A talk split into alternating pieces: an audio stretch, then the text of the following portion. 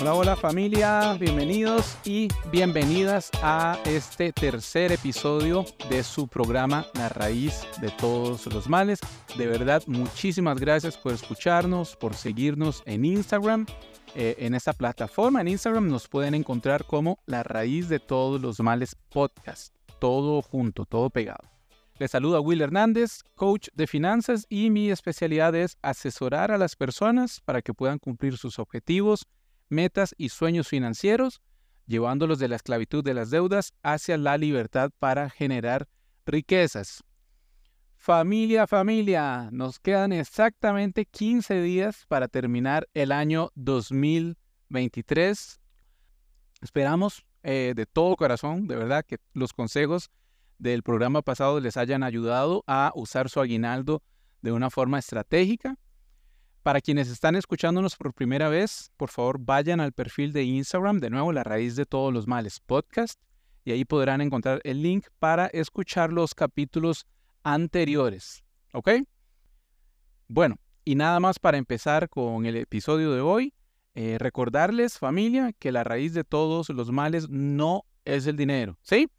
Y de eso se trata eh, este podcast, de cambiar nuestro mindset, nuestra mentalidad con respecto al dinero para liberarnos de las deudas en tiempo récord y para empezar a generar riquezas lo antes posible. ¿Para qué? Bueno, sé que, bueno, por mucho tiempo hemos escuchado frases como eh, el dinero no es tan importante, lo importante es el amor. Ok, yo sé que sí es importante el amor, pero les invito a hacer una prueba.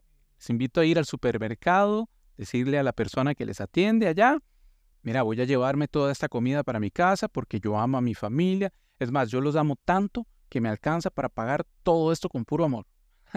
o ante una situación económica así crítica o desfavorable, este, a veces decimos, este, bueno, por lo menos eh, estamos con salud, que es lo importante, ¿sí?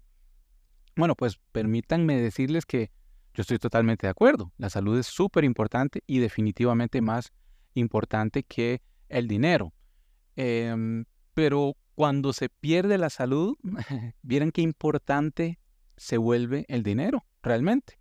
Y, no estoy hablando de tener dinero debajo del colchón para poder comprar los medicamentos necesarios, así si nos enfermamos, o, el pago de los seguros médicos. No, estoy, hablando de, cosas del día a día. Por, aquí en, nuestro país, amigos, amigas que nos escuchan fuera de Costa Rica, en Costa Rica tenemos el modelo de seguro social y desde niños se nos enseña que este, en, este, en nuestro hermoso país, y no lo digo sarcásticamente, es un país bellísimo, pero se nos enseña que los servicios de salud son gratuitos, que no tenemos que pagar por ellos.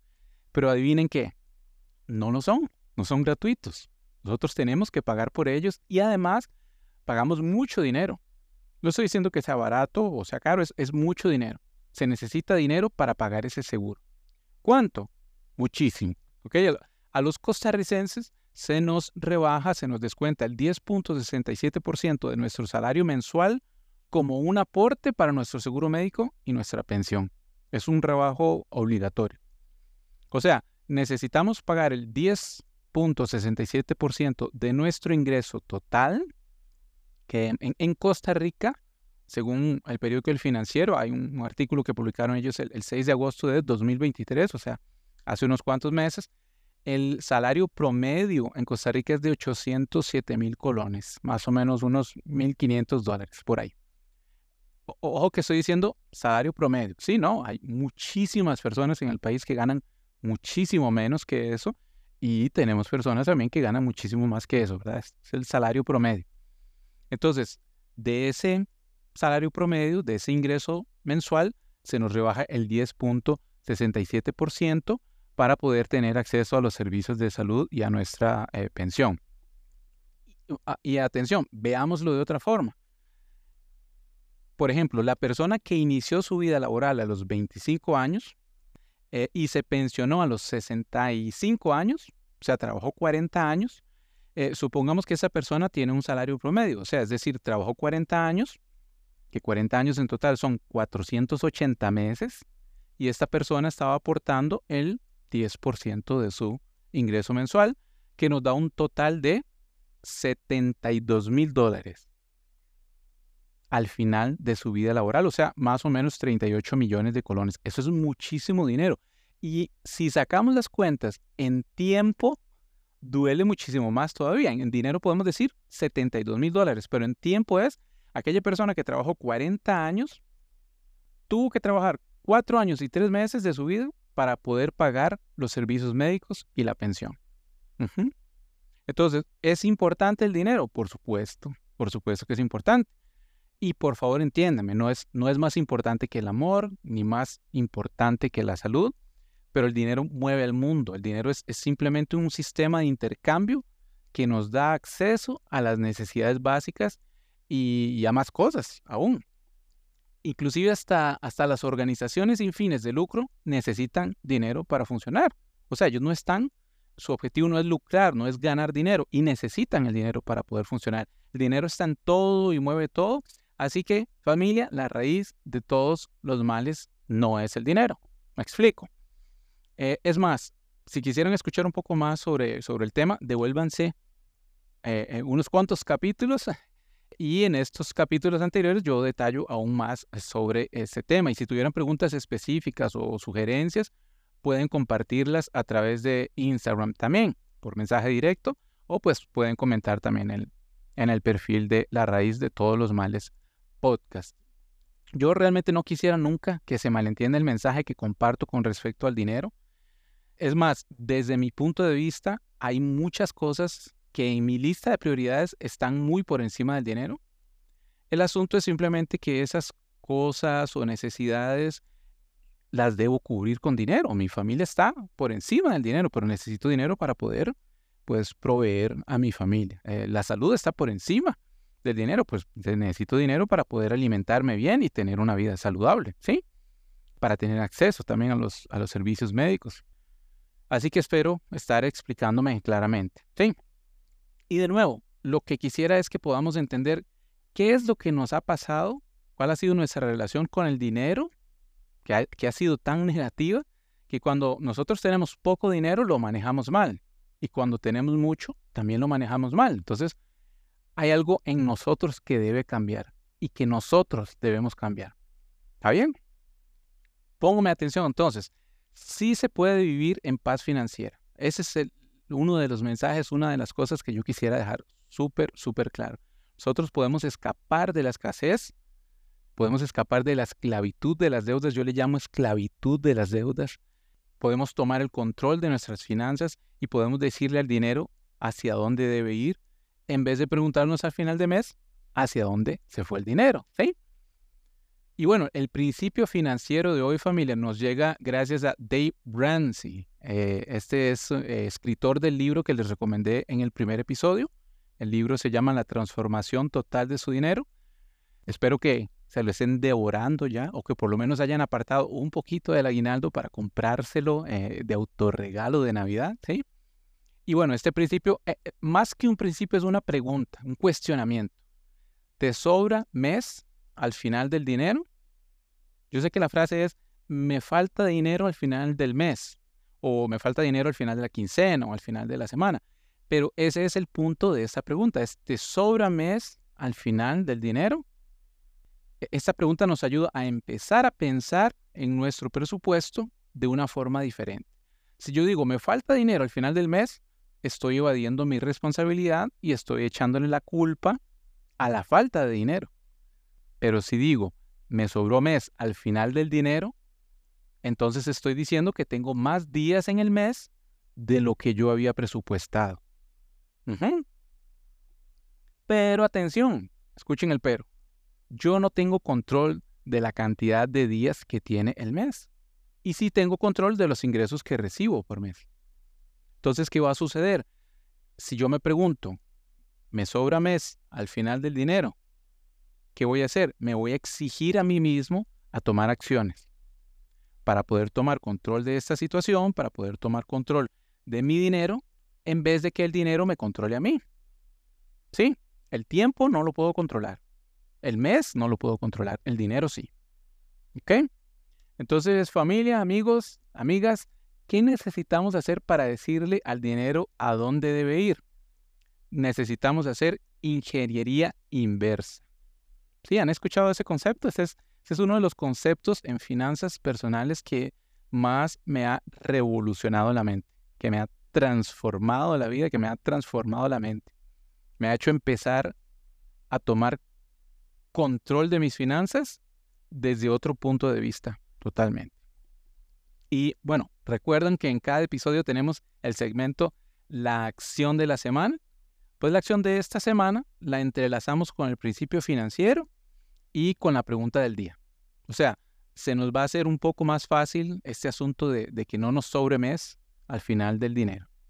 Entonces, amigos y amigas, quédense con nosotros porque después de la pregunta del día vamos a amarrar todos estos conceptos y les vamos a dejar una eh, acción súper práctica para esta semana.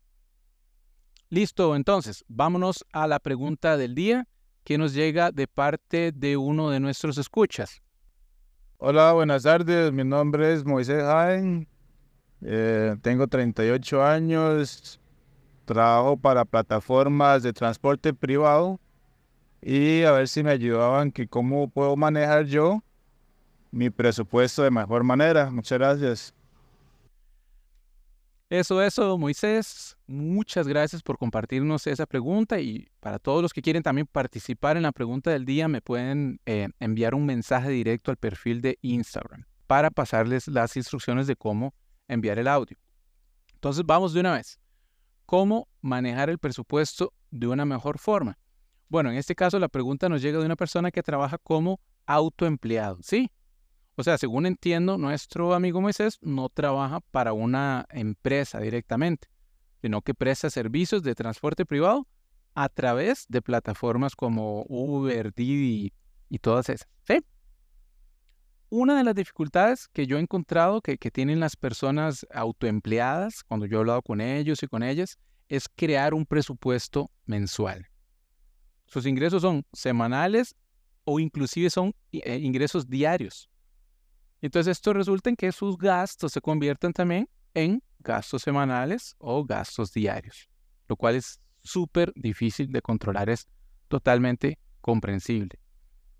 ¿Y por qué es que sucede esto? Porque eh, una persona, un autoempleado, una persona que recibe ingresos día a día, eh, generalmente no tiene gastos fuertes o gastos significativos, entre comillas. Sí, estoy haciendo comillas aquí. Digamos, esa persona dice, eh, sí, es que hoy simplemente gasté 3 mil colones, digamos 6 dólares en carne para poder llevar a la casa y cenar en la noche. Eh, y bueno, y también gasté otros 6 dólares en, huevos para el desayuno del día siguiente. Y como es poco dinero, de nuevo hago comillas, como es poco dinero, entonces a los autoempleados se les va el mes en gastos de los cuales ni siquiera se percatan. Entonces, bueno, ¿cuál sería nuestro consejo? Escenario 1, Moisés y amigos y amigas, Moisés, si no estás haciendo un presupuesto mensual para tu dinero, entonces podrías empezar a anotar todos tus gastos diarios pidiendo factura o recibo del pago que estás haciendo o simplemente anotándolo en un cuaderno, ¿sí? Cada uno de los gastos. Y atención, al final del día vamos a sumar los montos. Hacemos lo mismo el día siguiente, anotamos todos los gastos y sumamos los montos. Al final de la semana, ¿qué hacemos? Sumamos todos los montos diarios y hacemos lo mismo la semana siguiente. ¿Me estoy explicando? Sí. Eh, al final del mes, ¿qué vamos a hacer? Vamos a sumar todos los montos semanales y listo. Ahí tenemos ya nuestro primer acercamiento a un presupuesto mensual. ¿Qué hacemos entonces con ese resultado final?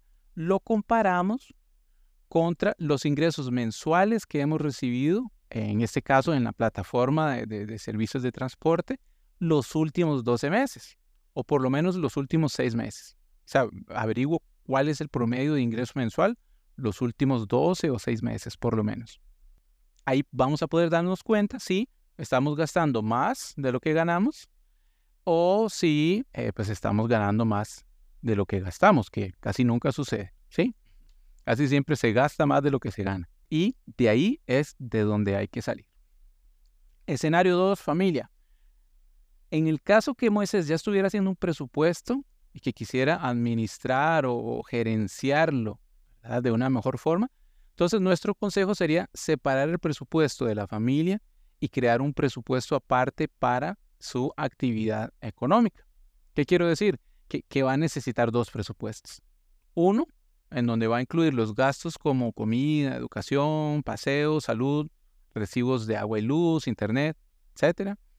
Y el otro presupuesto para el negocio, uno que incluye gasolina, ahorro para cambio de llantas, en caso del carro, del auto, cambio de aceite, mantenimiento en general, ¿sí? Pago de derecho de circulación. Aquí en Costa Rica es un, pues un pago que se hace por el carro que la persona tiene se le llama marchamo y se paga a final de año, en diciembre. O sea, vamos a hacer una lista con todos los gastos que eh, tengo cada mes y voy a ir colocándolos en el presupuesto respectivo.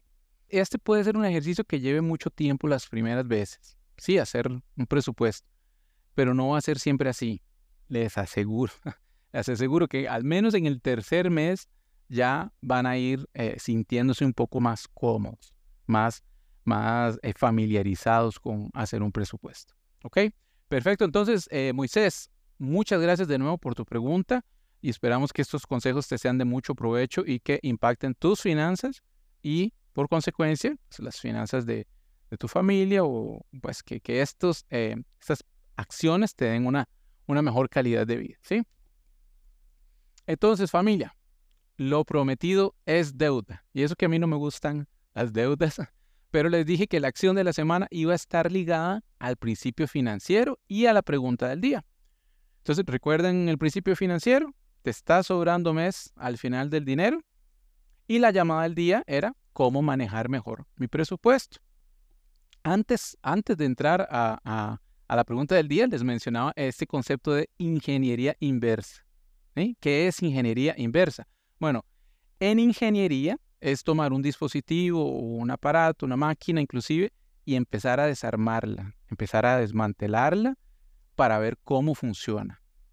En vez de ponerme a inventar una máquina o un dispositivo que cumpla con X función, pues lo que hacen los ingenieros, las ingenieras es desarmar aquel artefacto y empiezan a ir hacia atrás para poder descifrar cómo es que aquello funciona de la forma en que funciona. ¿Me explico? Sí.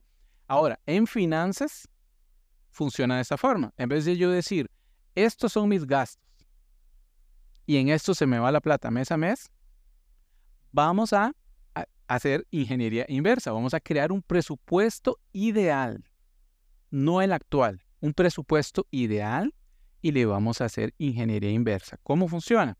Esa es la acción de la semana, ¿ok? Traigan papel y lápiz, anoten por favor.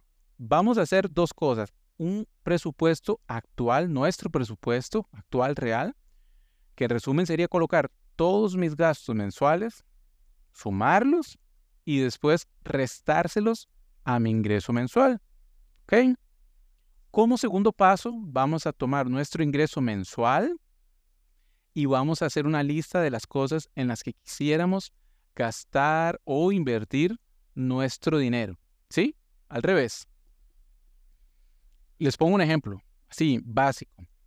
Supongamos que en eh, el alquiler de mi casa, en la renta de mi casa, yo gasto 500 dólares mensuales. Eh, entonces, ese es mi presupuesto actual. Pongo casa, alquiler o renta de casa, 500 dólares. Y en mi presupuesto ideal voy a poner cuánto quisiera gastar yo en alquiler de casa, en renta de mi casa. Por ejemplo, si pues gasto 500 dólares en la casa, y vivo en una casa que yo vivo solo, eh, esta casa tiene dos cuartos, eh, patio grande, tiene mucho espacio, puedo rentar algo más barato para ajustar, para tener, porque así quiero que sea mi presupuesto ideal. En vez de gastar 500 dólares, voy a gastar 400 dólares en alquiler. O también, atención, en mi presupuesto ideal yo podría poner que en vez de gastar 500 dólares en renta, voy a gastar por ejemplo, 675 dólares. ¿Por qué? Porque, bueno, no vivo solo, vivo con mi esposa, tenemos un hijo, viene un segundo hijo, una segunda hija de camino, entonces necesitamos una casa con más cuartos. Entonces, en mi presupuesto ideal, yo voy a poner que en alquiler de la casa necesito gastar 675 dólares para poder alquilar una casa con un cuarto adicional. Entonces, no sé si me, si me estoy explicando bien la idea, pero si no, cualquier cosa, devuelven el podcast, le ponen pausa, lo devuelven o me pueden hacer sus preguntas por Instagram. Eh, en comida, por ejemplo, en comida yo gasto 700 dólares por mes en mi presupuesto actual. Y al lado derecho tengo mi presupuesto ideal, entonces en comida pongo que ya no quiero gastar 700, que voy a gastar 550 en mi presupuesto ideal. ¿Ok? ¿Por qué? Porque cada vez que voy al supermercado yo eh, coloco en el carrito de compras galletas, helados, gaseosas, muchas cosas que la verdad no son necesidades básicas y que podría eh, ahorrar un poco en aquello. Entonces, ¿qué hago? En mi presupuesto ideal pongo el rubro de comida y pongo a la par, en vez de 700 dólares, pongo, por ejemplo, 550 dólares. Y ahí vamos, con cada uno de los rubros. Transporte, agua, luz, cable, servicios de streaming. Por ejemplo, en, nuestro presupuesto actual eh, debemos colocar nuestras deudas.